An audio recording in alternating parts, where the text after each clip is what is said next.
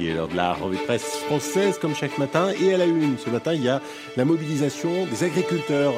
Il y a un changement historique dans la grande distribution, ma chère Julie, ça va vous intéresser. Et d'alimentation, on en parle aussi ce matin dans le Figaro. Mais là, pas de lapin, non, c'est de poulet dont il est question. Today's story, Neil, is about a food that a lot of people around the world eat for breakfast. It's Business. La revue de presse du business de la bouffe. Avec Olivier Frey et Daniel Coutinho.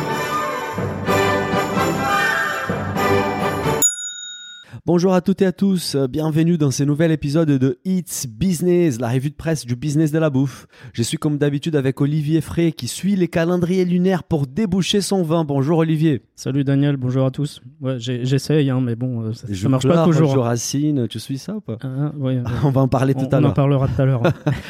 Olivier, nous avons un épisode aujourd'hui qui va particulièrement s'intéresser au e-commerce alimentaire. Nous allons parler du rachat d'épicerie par la poste avec la participation de son fondateur Edouard Morange, des pique-niques qui a bouclé une levée de fonds de 600 millions d'euros et des comment l'e-commerce plombe les marges des acteurs de la distribution alimentaire. Nous allons également parler de l'importance du colza dans la transition écologique, du phénomène du Pokéball et des vins nature et de la biodynamie. On commence tout de suite avec un article sur les échos. Livraison, la start-up des produits frais épicerie cédée à la Poste. Alors Olivier, celle-là, on n'avait pas vu venir. La Poste a repris la start-up épicerie. Oui, La Poste a annoncé en fait la semaine dernière avoir racheté euh, via sa filiale Géopost DPD Group à peu près 89% des parts d'épicerie. Euh, bon, pour rappel, hein, épicerie, c'est une start-up euh, qui permet de se faire livrer des produits frais provenant de commerçants de quartier, du boucher, de, du boulanger, des maraîchers, etc. Et épicerie, en fait, c'est quelque, quelque part une, place de marché qui travaille aujourd'hui avec environ un millier de commerçants et artisans. Alors c'est un millier déjà? C'est surtout sur Paris. Hein, ça s'est surtout développé sur Paris pour euh, pour être franc.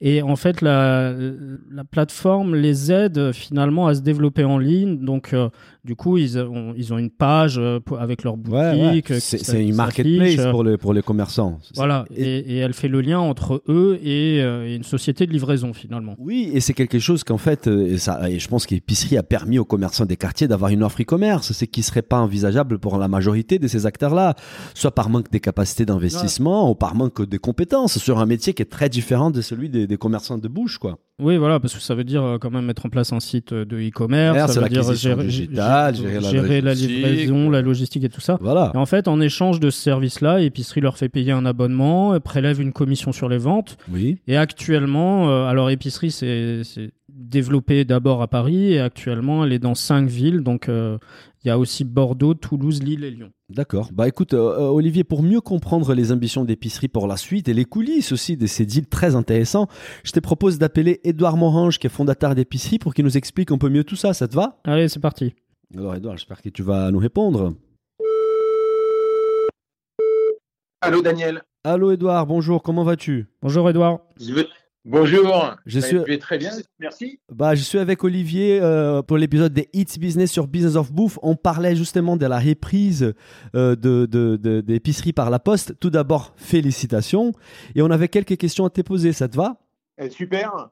Écoute, Edouard, avant de parler euh, du deal, effectivement, de la reprise, euh, euh, on, avait enregistré un épisode ensemble des Business of Bouffe en 2019 avec toi, et on sait que les business models d'épicerie n'est pas simple, en fait, qui demandent beaucoup de volume pour être rentable. Et en 2019, vous n'étiez pas là encore. Mais il y a eu quand même quelque chose qui est arrivé l'année dernière, qui était les Covid, et je pense que ça a beaucoup changé la donne pour, pour épicerie. Quel était l'impact du Covid sur votre activité? C'est sûr que le Covid a, transformé les choses. On avait euh, entre 2016 et, 2020 connu une belle croissance, augmenté le, nombre de partenaires commerçants et artisans euh, de façon importante à Paris, à Lyon, euh, et puis on, on, commençait à travailler sur Bordeaux. Le Covid a été un accélérateur très important. On a fait euh, des volumes de commandes, notamment pendant le premier confinement où on était la seule solution qui permettait de se faire livrer des produits frais euh, euh same day. Euh, on a fait x14 entre mars et, et, et, les mois précédents. Donc sur l'année 2020, globalement, on a fait 400% de croissance. Ce qui, ce qui s'est passé, c'est qu'en fait, on a vérifié à l'issue des, des, confinements que les, que les clients étaient étaient des clients qui avaient pris l'habitude de commander leurs courses chez les commerçants de proximité en ligne et qu'ils étaient fidèles au, fidèles au service. Et donc, on s'est dit que c'était important, effectivement, une fois cette démonstration faite, qu'on puisse développer notre modèle partout en France avec une offre plus importante.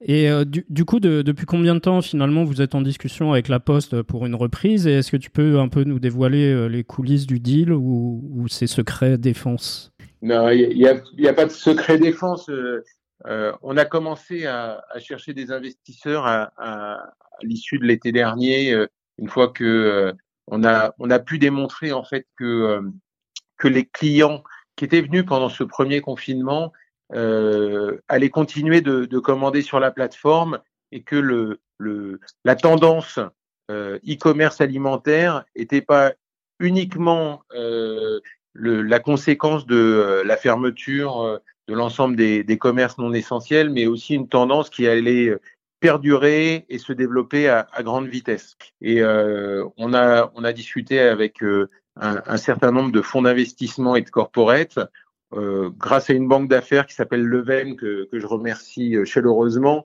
on a fait euh, pas mal de rendez-vous. Et en fait, le, le, le, lien avec la Poste, il était historique puisque dès le départ, on a commencé à travailler avec avec Stewart, qui est un de nos partenaires de livraison les plus importants, qui est devenu filiale de Géopost il y a quelques années. Et, et, donc, il était naturel de, de nous entretenir avec eux. Et, et je dirais que Géopost euh, et Épicerie se sont retrouvés sur sur beaucoup de beaucoup de valeurs, euh, celle de la proximité, celle euh, de la qualité, de la responsabilité de la livraison. Et, euh, et de ce point de vue-là, les, les, discussions se sont euh, euh, passées assez rapidement. Géopost a, a, a l'habitude entre guillemets de faire des acquisitions, non seulement en France mais à l'international. Et donc, ils, ils ont l'équipement euh, juridique, euh, financier euh, pour, pour mener ces discussions dans de bonnes conditions. Mmh Nous, on a été accompagnés par le, le cabinet Fides qui euh, s'est occupé de, de défendre de l'intérêt de, de nos investisseurs historiques et, et du management. Et, et ça s'est fait en, en quelques semaines, en fait. D'accord. Super. Et Edouard, nouvel actionnaire, donc nouvelle ambition, on se pose. Quelle est l'ambition d'épicerie sur les années à venir? Eh ben alors, euh, c'est vrai que sur ce marché en, en forte croissance, euh, Épicerie a de grandes ambitions. Euh, L'horizon euh, pour pour le moment, c'est 2025, où il y a une quarantaine d'agglomérations sur lesquelles on souhaite développer notre modèle de place de marché de, de commerçants de proximité, toujours dans l'alimentaire, dans cette verticale qui nous est chère. L'objectif, c'est effectivement d'accroître sensiblement plus de 3000 nouveaux commerçants euh, d'ici 2025, une, euh, une dizaine de villes pour, euh, pour atteindre le volume d'affaires de, de 250 millions euh, qui est symbolique, mais qui nous permettra de, de, de peser dans cet univers de la livraison alimentaire face à la grande distribution et aux nombreuses startups qui se lancent aujourd'hui. Aujourd'hui, juste pour avoir une idée, vous faites quel volume d'affaires en 2021 alors, on communique pas sur euh, sur nos chiffres euh, actuels. Euh, c'est ambitieux, ça veut dire qu'il faut qu'on double ou qu'on triple chaque année.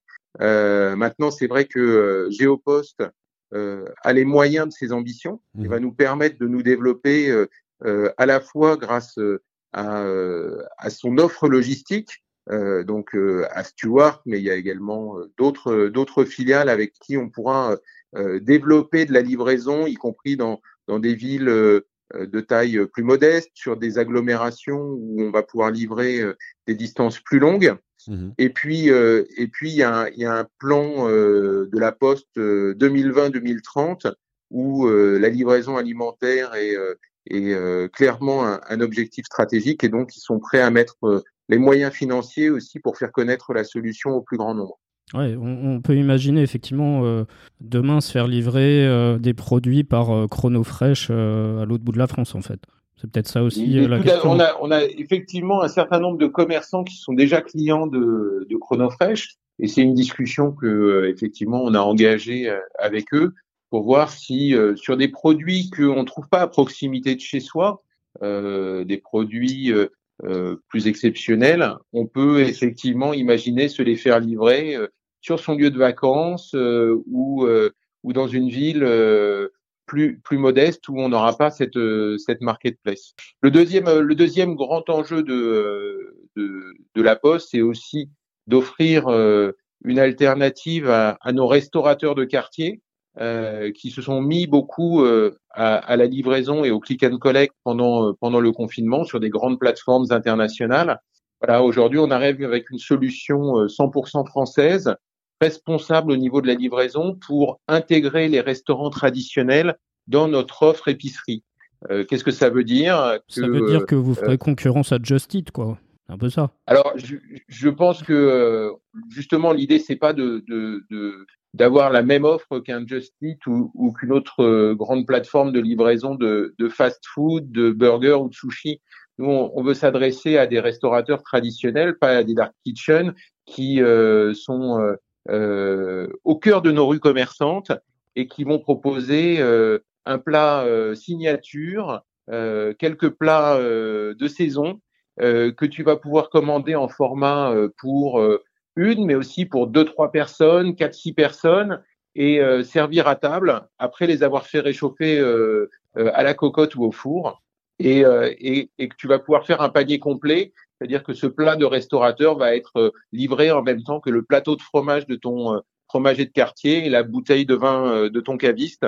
Donc c'est vraiment cette idée de, de, de soutenir le commerce local et, et de faciliter son accès euh, via le digital. Et, Edouard, on se pose une question par rapport à Monoprix, parce que qu'est-ce qu'ils font dans tout ça? Euh, Pourquoi ils restent actionnaires et quel rôle ils vont jouer dans cette nouvelle étape d'épicerie?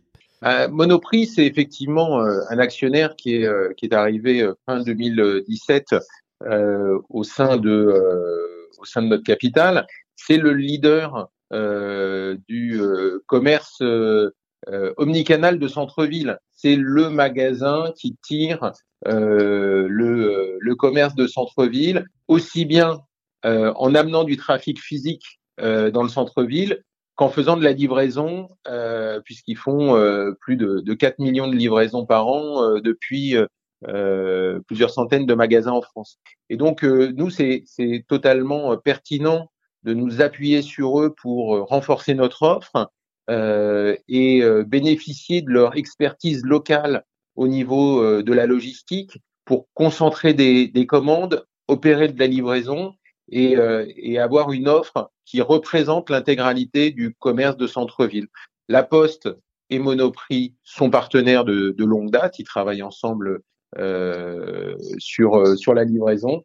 Et, euh, et à travers épicerie, je dirais qu'il y a euh, un, point de contact en plus entre ces deux groupes, l'un euh, spécialisé sur, euh, sur le commerce alimentaire, l'autre euh, sur la logistique, et on, espère tirer profit de cette, de cette alliance. Edouard, merci beaucoup pour ta, participation. On va, on va continuer à parler d'e-commerce alimentaire avec Olivier. Est-ce que ça t'est dit de rester encore quelques minutes avec nous pour commenter les articles souvent? Eh ben avec grand plaisir. Donc Olivier, on va continuer avec un acteur hollandais de l'e-commerce alimentaire qui renforce ses moyens pour conquérir l'Europe. C'était sur Republic Retail, le supermarché en ligne Picnic lève 600 millions d'euros et séduit la fondation Bill and Melinda Gates. Olivier, il y a quelques semaines, nous avons évoqué l'arrivée des pique-niques en France et là on a une confirmation de leur ambition pour pénétrer rapidement les principaux marchés européens. Oui, effectivement, c'est la, la, start-up néerlandaise, hein, Picnic, euh, rappelons-le, hein, ils, sont, ils sont de Hollande. Ils viennent d'annoncer l'une des plus grosses levées de fonds ces derniers mois, hein, tout simplement, avec 600 millions d'euros. Et il s'agit, euh, d'après l'article euh, de Republic Retail, d'un nouveau record pour le secteur du retail, tout simplement. Et cette levée de fonds, c'est déjà la cinquième hein, pour Picnic. Hein, donc ils, ils, sont pas ils sont pas tout jeunes. Ils ont déjà hein. levé ils ont déjà levé pas mal d'argent depuis 2015. Et cette fois-ci, en fait, en plus des quatre investisseurs historiques, c'est la fondation Bill et Melinda Gates qui fait son entrée au capital. Donc, euh, on ne sait pas trop pourquoi ils sont rentrés, hein, c'est pas vraiment expliqué. Pas trop les liens. Et, et, et l'entreprise, elle fait euh, cette fois-ci euh, son entrée dans le cercle fermé de, de ce qu'on appelle les licornes. Donc, hein. valorisation au-dessus d'un milliard d'euros. Olivier, mais qu'est-ce qu'ils compte faire avec cette levée de fonds? C'est quand même beaucoup d'argent, 600 millions d'euros. alors la, nouvelle levée de fonds, elle doit permettre euh, à l'entreprise d'accélérer son développement. Elle va investir dans, des infrastructures, hein, d'après ce qu'ils disent. Donc développement de centres de distribution automatisés, renforcement de la flotte de véhicules électriques, mais aussi euh, renforcement des équipes. Hein. Je pense qu'ils vont embaucher pas mal de monde. Et à plus long terme, leur objectif, c'est de s'implanter dans de nouveaux pays. Parce qu'aujourd'hui, euh, je rappelle qu'ils sont présents en Hollande, en Allemagne et en France. Donc l'idée, c'est aussi d'aller au-delà de ces trois pays-là et finalement, comme l'explique Grégoire Borgoltz, euh, qui est le responsable croissance et distribution de Picnic en France, lui dit Notre but est de devenir le leader européen des supermarchés en ligne, mais nous nous concentrons en premier lieu sur les Pays-Bas, l'Allemagne et la France. Bien sûr, c'est les marchés principaux pour eux, mais de toute façon, toute, cette levée, ça va, aller dans l'investissement, dans, la, leur capacité logistique en fait. Ils vont inaugurer un troisième centre de distribution aux Pays-Bas des 42 000 mètres carrés. Et surtout, ils développent de plus en plus la présence des robots qui vont permettre notamment de charger décharger rapidement les véhicules des livraisons et gagner en efficacité. Oui, bah, de toute façon, la robotique, elle est un peu partout. Hein. Tu, tu, prends euh, au cadeau, euh, toutes ces boîtes-là, dans, dans, les entrepôts, euh, c'est, ça va être le nerf de la guerre pour aller plus vite. Hein. Tout à fait. Et dans l'article de, de e-commerce mag, en fait, le PDG et cofondateur Michel Muller, il détaille les, les grandes étapes du développement de, de Picnic. Donc, l'entreprise, elle a été lancée en 2015 aux Pays-Bas. Elle est devenue l'an dernier le distributeur numéro 2 en Hollande, distributeur en ligne hein, numéro 2 en Hollande, mhm. devant Jumbo. Et en 2018, Picnic a réalisé euh, sa première expansion à l'étranger en s'installant euh, dans quatre villes en Allemagne. Et c'est seulement euh, depuis cette année que euh, Picnic arrive en France avec un test réalisé dans la région de Valenciennes. Tout à fait. Et l'entreprise va se développer en France en se concentrant dans un premier temps sur les Hauts-de-France. Hein. Ils ont annoncé ils vouloir la proximité avec les développer l'île. voilà, je pense aussi à cause de ça. Bien sûr, et ils développent en fait leur maillage petit à petit, mais on sait qu'en 2022, on va probablement retrouver Picnic dans les principales villes des France en fait. Et on rappelle que les services des Picnic a quand même une grande particularité, Olivier. Nous avons évoqué ça, c'est que les créneaux des livraisons sont imposés par Picnic en fait. Donc euh, les clients, pour ne pas payer les frais de livraison, ils doivent garder une certaine souplesse. Donc c'est qui cette clientèle qui accepte de, jouer les jeux de Picnic alors, euh, je pense qu'il y a beaucoup de familles, hein, c'est ce qu'ils expliquaient euh, justement dans, dans l'article qu'on avait évoqué il y a quelques semaines. c'est des dépenses, en fait, la plupart d'entre eux, ils font une commande par semaine. D'accord. Il y a 20% des clients qui en font deux. Et le, le, panier moyen, il est compris entre 60 et 70 euros. je m'attendais à quelque chose de plus élevé quand même. Oui, le panier moyen, ça, fait déjà un bon caddie, hein, quelque part. Hein. Et au, au, niveau des anecdotes, en fait, le, PDG il explique que les Allemands, ils achètent beaucoup de pommes de terre. Qu'en Hollande, ils achètent beaucoup de lait et que en France, dans le top 10, il y a principalement des produits frais pour le moment. Hein. Euh, bah, écoute, euh, Et en fait, euh, autre, autre info, euh, Picnic vise le milliard d'euros de volume d'affaires à la fin de cette année. Waouh, énorme, ça va très très vite. On rappelle qu'Épicerie vise 250 millions de volume oui, d'affaires. Oui, oui, après c'est pas les mêmes types de, d'activités. Edouard, il euh, y a une, quelque chose dans, dans, les modèles des Picnic qui est assez particulier quand même, ce sont les créneaux imposés pour maximiser l'efficacité de la tournée des livraisons. Est-ce que c'est quelque chose que vous avez expérimenté chez Épicerie et penses-tu que les Français euh, vont s'adapter à ces modes de livraison pour ne pas payer les frais de livraison pense que euh, c'est une approche intéressante. Euh, je discutais euh, il, y a, il, y a, quelques jours avec le, le, responsable de l'e-commerce chez Monoprix qui me disait que c'était quelque chose qu'il faisait aussi en fait avec Ocado, sauf que les gens le savent pas parce que ah ils ont tellement de camions chez Ocado que en fait tu as quand même beaucoup de beaucoup de créneaux disponibles. Mais ce qui est sûr, c'est que l'optimisation euh, de la logistique est essentielle vu le poids euh, que ça représente dans le dans le PNL euh, des distributeurs. Et donc tout ce qui est de nature à optimiser les tournées doit être doit être réfléchi et, et, pensé. Au niveau d'épicerie, c'est pas quelque chose qu'on fait parce que nous on fait vraiment de, de la livraison euh, du dernier kilomètre et, euh, et, donc sur des délais très très courts, on, on te livre dans l'heure tes, euh, tes, produits pour le dîner de ce soir. mais effectivement, on a des, des process d'optimisation sur la récupération par un livreur des, des produits d'abord chez ton boucher, puis chez ton primeur, enfin chez ton pâtissier, avant de, avant de venir sonner à ta porte et de te déposer tes courses. Merci Edouard. On va rester encore dans l'e-commerce alimentaire, mais avec un article qui nous force à revenir sur la réalité d'un canal de distribution séduisant pour les consommateurs, mais très coûteux pour les distributeurs. C'était sur LSA. L'e-commerce plombe les marges des distributeurs alimentaires. Alors Olivier, on observe la croissance exponentielle de l'e-commerce alimentaire, mais il ne faut pas oublier que ça reste un canal peu rentable pour les distributeurs. Oui, et d'ailleurs, on avait déjà abordé le sujet Tout en, début de, tout début d'année 2021 avec un article du Financial Times, je crois, qui parlait justement de ce, problème-là. En fait, bah, depuis un an, enfin de un an et demi hein, maintenant, euh, et, le début de la crise sanitaire, finalement, on a eu euh, un développement spectaculaire du e-commerce alimentaire. Hein. Euh, certains disent que le e-commerce alimentaire a gagné 4 à 5 ans en, très peu de bah, temps. Edouard nous a dit hein. qu'il a fait plus 400% en 2020. Et du coup, en fait, comme ça pèse de plus en plus forcément dans, pour les distributeurs, ça pèse également de plus en plus sur leur marge.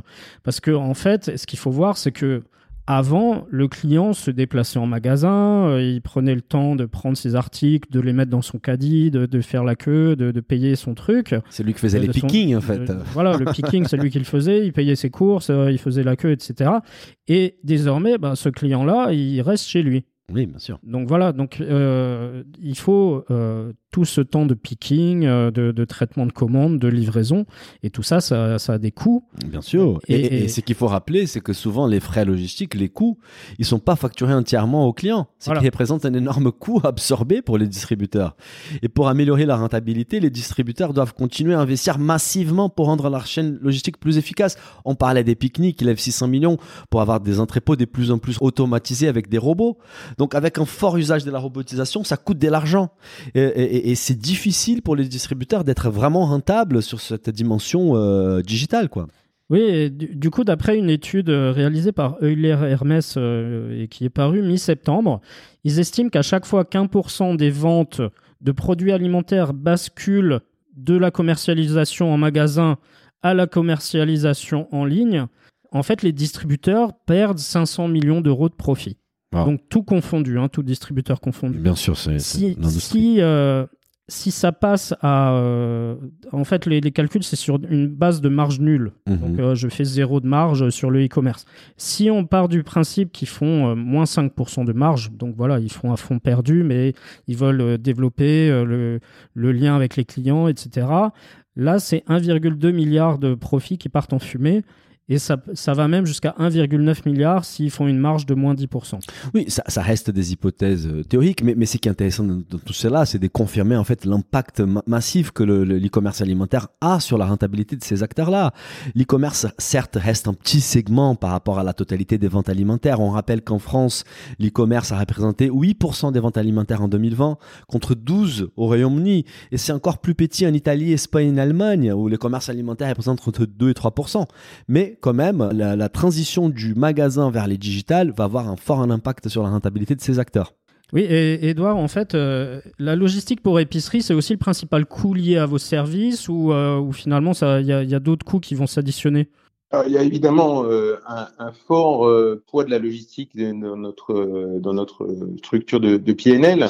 Après, il y a toutes les charges d'acquisition, etc. Mais euh, épicerie a, depuis le début, réussi à avoir une contribution euh, de euh, positive, c'est-à-dire que on, chaque, sur chaque commande, on absorbe non seulement les coûts de logistique et les coûts d'acquisition, et on dégage de, des revenus. Pourquoi? Parce qu'on a des paniers qui sont relativement élevés. Mmh. près de 65 euros de, de panier moyen sur Paris. Et ça permet d'absorber ces, ces coûts-là me pose beaucoup plus de questions sur des services qui font des plus petits paniers. Euh, on peut penser au, Q-commerce en particulier, où le, panier de dépannage, il est euh, en dessous de 20 euros. Et à part euh, financer cette logistique avec des levées de fonds extraordinairement élevées, je ne vois pas comment ce, ce modèle-là va pouvoir devenir pérenne. On est assez d'accord, c'est quelque chose qu'on évoque souvent chez It's Business. Et, comment en fait, euh, qu'est-ce que vous mettez en place aujourd'hui, euh, Edouard, pour optimiser un peu les coûts logistiques liés aux livraisons? Est-ce qu'il y a des, projets en cours pour améliorer euh, l'efficacité là-dessus?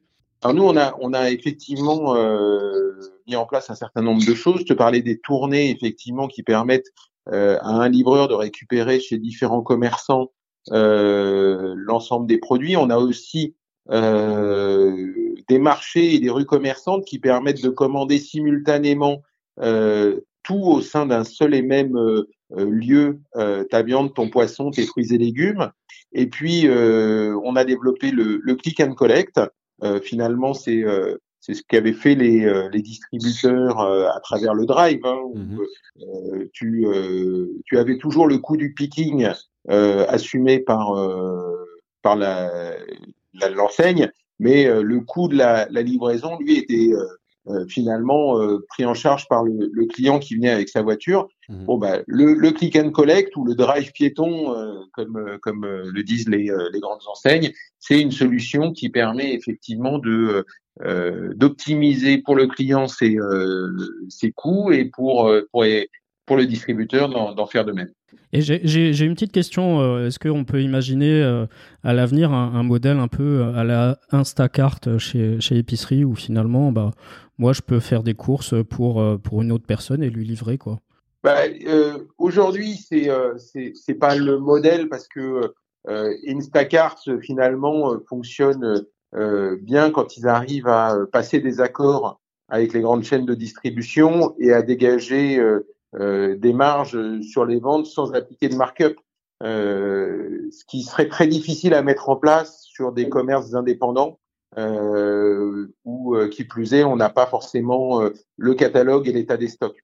Donc aujourd'hui, notre notre notre vision, c'est plutôt d'aller vers les commerçants traditionnels de leur offrir une solution pour se digitaliser et gérer tout cet ensemble de, euh, de sujets logistiques qu'ils n'ont pas envie et dont ils ne savent pas s'occuper, et euh, de nouer un partenariat de long terme avec euh, plusieurs milliers de, commerçants sur le territoire pour t'offrir une, diversité de produits et de, et de partenaires où tu vas faire ton choix.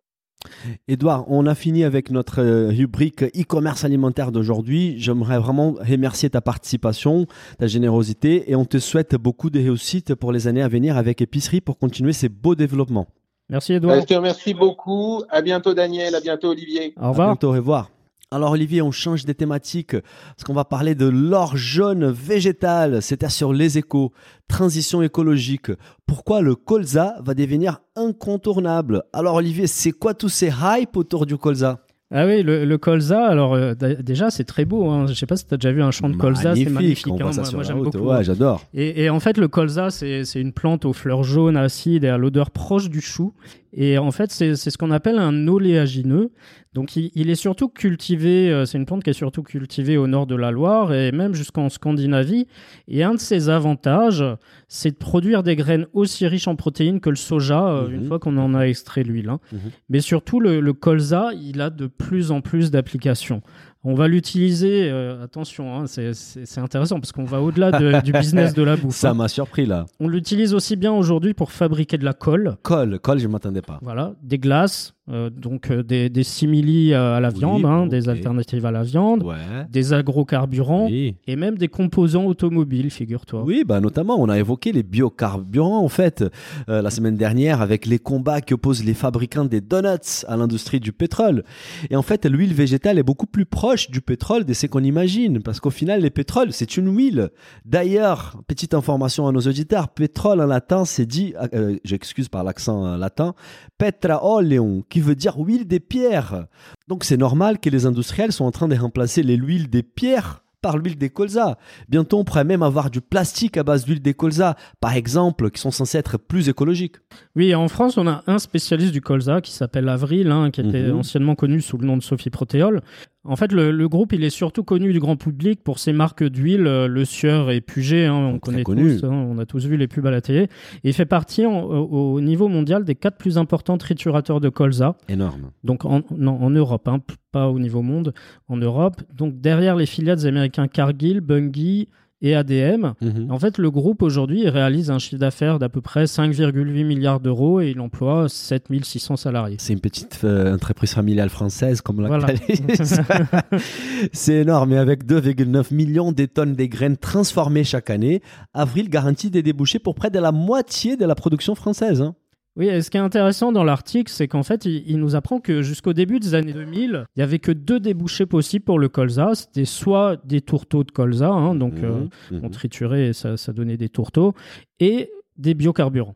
D'accord. Et, désormais, en fait, on a vu euh, de nouveaux débouchés qui ont vu le jour parce qu'il y, a, une certaine pression environnementale qui va pousser les industriels à utiliser des matières premières végétales qui sont moins contestées que le pétrole. Hein. Oui, tout à fait. Et, du coup, on utilise du colza euh, pour fabriquer euh, des biolubrifiants qui sont aussi utilisés, par exemple, dans la marine. On utilise des dérivés du colza pour fabriquer justement les mousses des sièges auto et aussi des, des panneaux d'isolation thermique des véhicules. Quand même, c'est assez flexible. Il y, a énormément d'utilisation, donc ça va au-delà de l'alimentaire. Mais en fait, ce qui est intéressant, c'est que si le marché de l'huile d'Ecosa explose depuis quelques années, il faut rappeler que c'est aussi parce qu'il a profité de la crise de l'huile des soja des années 80. À l'époque, en fait, il y avait une très forte demande pour l'huile des soja, tellement forte que dépassait en fait totalement les capacités des productions.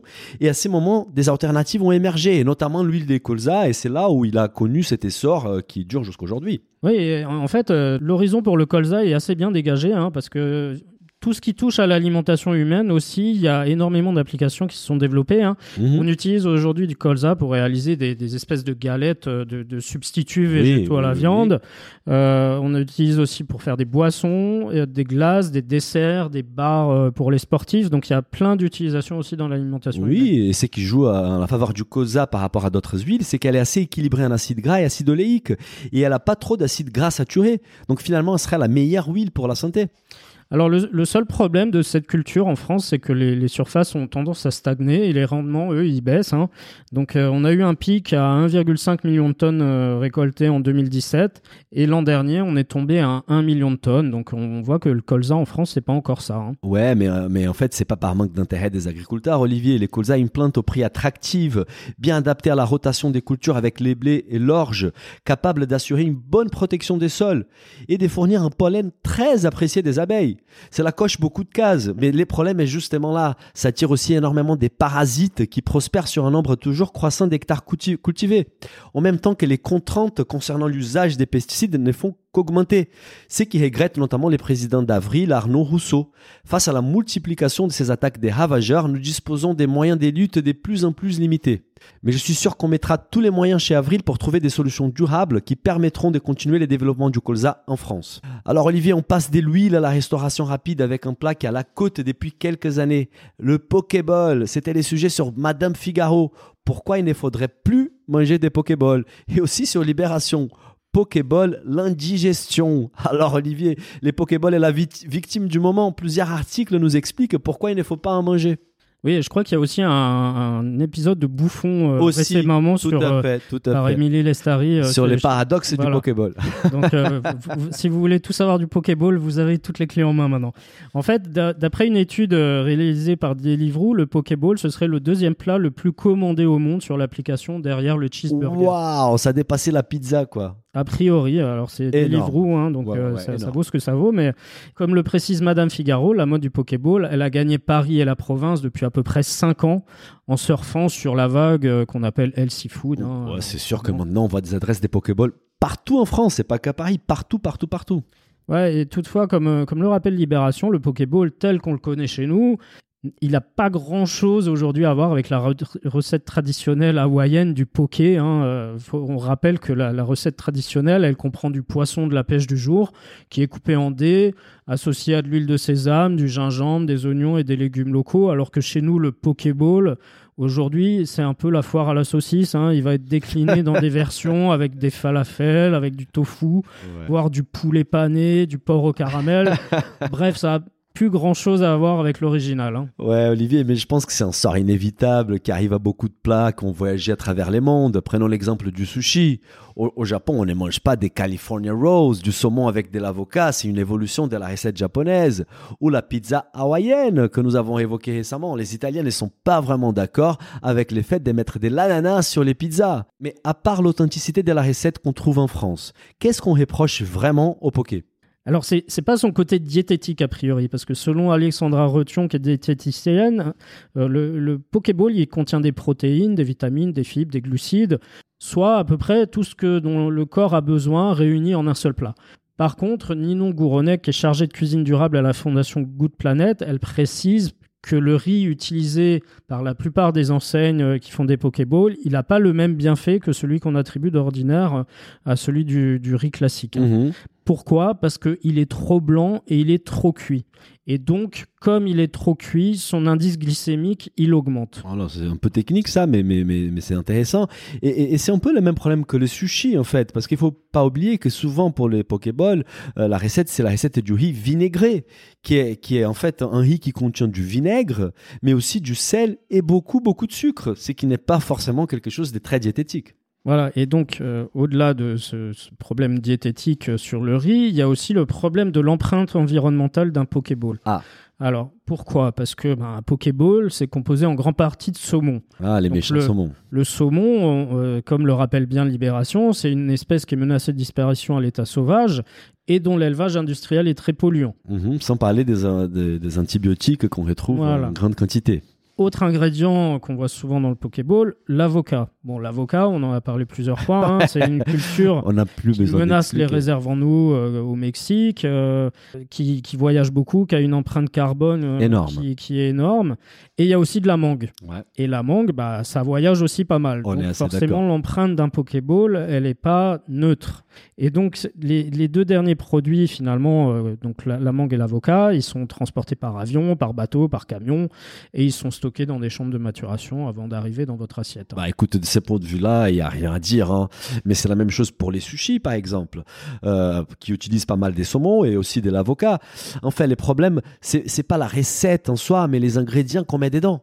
Et vu que de toute façon, on a déjà transformé la recette originale. On pourrait bien imaginer une enseigne pokés qui propose des ingrédients locaux et des saisons. Et les problèmes, c'est réglé. On peut remplacer le saumon par la truite basque, l'avocat par un légume des saisons rôti au four, et ça restera également délicieux. Sauf que ça coûtera plus cher. C'est qu'évidemment, il y a une barrière à un poké des meilleures qualités. Oui, et, en fait, ce qu'il faut rappeler, c'est que le poké, c'est un, un, gros business hein, aujourd'hui. Ah hein. on est d'accord. Alors, on a, on a le leader euh, Pokawa, mais, mais le, le, problème aussi, c'est qu'on a énormément de, de, gens qui se lancent sur ce créneau-là. Donc, euh, les, moi, j'ai encore un truc de poké qui a ouvert en bas de chez moi. parce que c'est un business model génial, Olivier. Les boutiques n'ont pas besoin d'extraction car il y a très peu de cuisson sur place. Bah, il n'y a pas de cuisson quasi. Il n'y a pas de cuisson, il y a les hicks et tu fais dans une machinerie. Donc, euh, euh, il n'y a pas besoin de beaucoup de main-d'œuvre en fait, parce que l'assemblage d'un poké reste simple. Euh, et, une base des riz et légumes, les coûts des rivières restent quand même plutôt faibles avec des belles marges. Ouais, et c'est un produit aussi qui se transporte plutôt bien en livraison. Hein, donc, voilà, il coche quand même beaucoup de cases et ça fait du poké un excellent business. Voilà.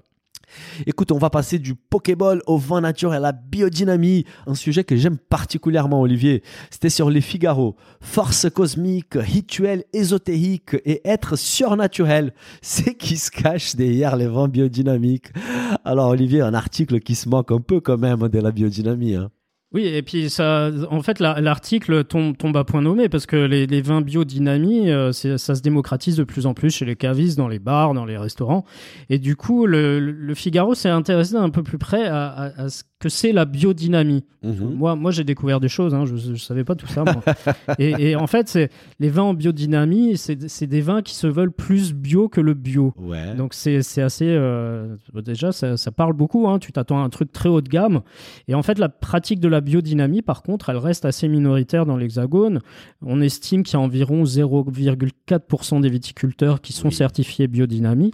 Et il n'y a pas que du vin hein, qui est fait en biodynamie, il y a aussi du maraîchage a priori, mais il n'y a que 0,03% des maraîchers. Ça reste quand même un, tout petit segment très niche. Moi, je vais te dire ce qui est pour moi la biodynamie, Olivier. Pour moi, c'est une méthode d'agriculture qui considère la nature comme un tout et donc qui à la perturber le moins possible. C'est utiliser les vivants, les végétaux et les animaux pour, pour redynamiser les sols et les plantes. C'est beau tout ça, non Olivier? Est-ce que l'article est d'accord avec moi? Alors, pour comprendre ce qu'est la biodynamie, euh, il, faut, il faut lire l'article en entier. Hein. Je vais vous faire un résumé. En fait, la biodynamie, à l'origine de ça, il y a un homme qui s'appelle Rudolf Steiner, qui est connu pour avoir fondé ce qu'on appelle l'anthroposophie, qui est, selon l'article, un mélange pêle-mêle d'éléments du Nouveau Testament, de croyances classiques de l'occultisme occidental, donc la magie, l'astrologie, de bouddhisme, de karma et de réincarnation. donc la biodynamie, c'est rien d'autre que l'application des croyances anthroposophiques à l'agriculture. Ah, c'est vrai qu'il y a un côté mystique dans la biodynamie, mais c'est pas que ça. Et ces côtés mystiques donnent quand même un petit peu de charme à tout ça, non? Peut-être, mais, mais en tout cas, euh, Steiner, il a, il a établi les principes de la biodynamie en 1924. Hein, c'est pas tout récent. Et ça repose sur les, les croyances euh, en des forces cosmiques donc l'influence de la Lune, des planètes, du zodiaque sur la croissance des plantes. Hein. Mhm. Donc si, si tu es une plante qui est née en, en mars comme moi, tu es une plante qui est, qui est bélier. Hein. Par contre, est-ce que tu pousses mieux qu'une plante qui est scorpion? Ça, je ne sais pas. Mais en tout cas, il y, a aussi l'homéopathie, l'existence d'êtres surnaturels invisibles, hein, des gnomes, des ondines. Bref, euh, quand on lit l'article, on, se demande ce qui est passé par la tête de ce monsieur Steiner en 1924. Ouais, les êtres surnaturels invisibles, c'est pas trop mon truc. Mais la Lune a une vraie influence sur notre planète et l'agriculture, Olivier. Il y a même un calendrier lunaire qui conseille les meilleurs moments pour s'occuper des vignes et même pour boire les vins. Tu n'as jamais entendu parler des jours racines, des jours fleurs? Non, non. J'avoue que, j'en avais pas entendu parler, mais, mais par contre, euh, quand, quand, on regarde l'article, il y a, y a, ce qu'on appelle euh, il y, a un espèce de mélange qui est utilisé qui consiste à mettre de la bouse de vache dans une corne, ah ouais, l'enterrer, la laisser fermenter pendant tout un hiver avant d'être diluée et pulvérisée sur les champs. Écoute Olivier, moi je préfère franchement de la bouse des vaches fermentée sur les vignes qui est du Roundup des Monsanto. On est d'accord? Euh, je, je, sais pas lequel a, le meilleur effet, hein, je t'avoue. J'ai pas essayé. si vous avez essayé de, mettre de la bouse de vache dans une corne, euh, appelez-moi. Mais en tout cas, les, principes, euh, malgré tous ces principes un petit peu bizarres, l'article précise quand même que l'absence de fondement scientifique remet pas pour autant en cause la qualité du vin produit en biodynamie. Mais bien sûr que non, bien sûr que non. Voilà. Donc cette qualité, en fait, elle s'expliquerait, selon l'article, par le fait que les agriculteurs qui se mettent à la biodynamie, euh, je, cite l'article, hein, sont des gens qui se posent des questions, qui cherchent à améliorer leurs pratiques, qui sont attentifs à leur culture et qui prennent soin de leurs parcelles. C'est clair. Pour connaître quelques vignerons qui travaillent en biodynamie, Olivier, je vous confirme, ce sont des gens passionnés qui veulent faire du très bon vin, tout en respectant la nature et les vivants. Et on ne peut pas s'opposer à ça. Et, je trouve qu'il y, a une phrase qui résume très bien ça. Hein. C'est Marc-André Sellos, qui est professeur de microbiologie et de botanique au Muséum national d'histoire naturelle à Paris. Il dit il ne faut pas confondre l'imposture intellectuelle que représente la biodynamie et la sincérité des gens qui la pratiquent. Ah, c'est peut-être un peu ésotérique ou bizarre, mais je trouve les termes imposture intellectuelle trop forts. De toute façon, tant que le vent est bon en bouche, bon pour notre santé et bon pour la santé de notre planète, j'ai qu'à dire longue vie à la biodynamie. Allez. Olivier, merci beaucoup pour encore cet épisode des Hits Business. On se retrouve dans deux semaines parce qu'attention, Olivier part en Arabie Saoudite. Oui, je pars euh, pour une petite semaine en Arabie Saoudite pour étudier les palmiers dattiers, figure-toi. Bah écoute, on, tu vas nous manquer, donc on va, on va mettre en pause It's Business la semaine prochaine, mais on revient dans deux semaines avec un nouvel épisode plein d'actualités. Salut Daniel, au revoir à tous. Au revoir, merci. Si le podcast vous a plu, n'hésitez pas à le noter 5 étoiles sur votre appli et à le partager autour de vous. Pour vous abonner à la newsletter, il suffit d'aller sur businessofbouffe ou olivierfray.com et vous abonner dans la rubrique newsletter. Bonne semaine et à bientôt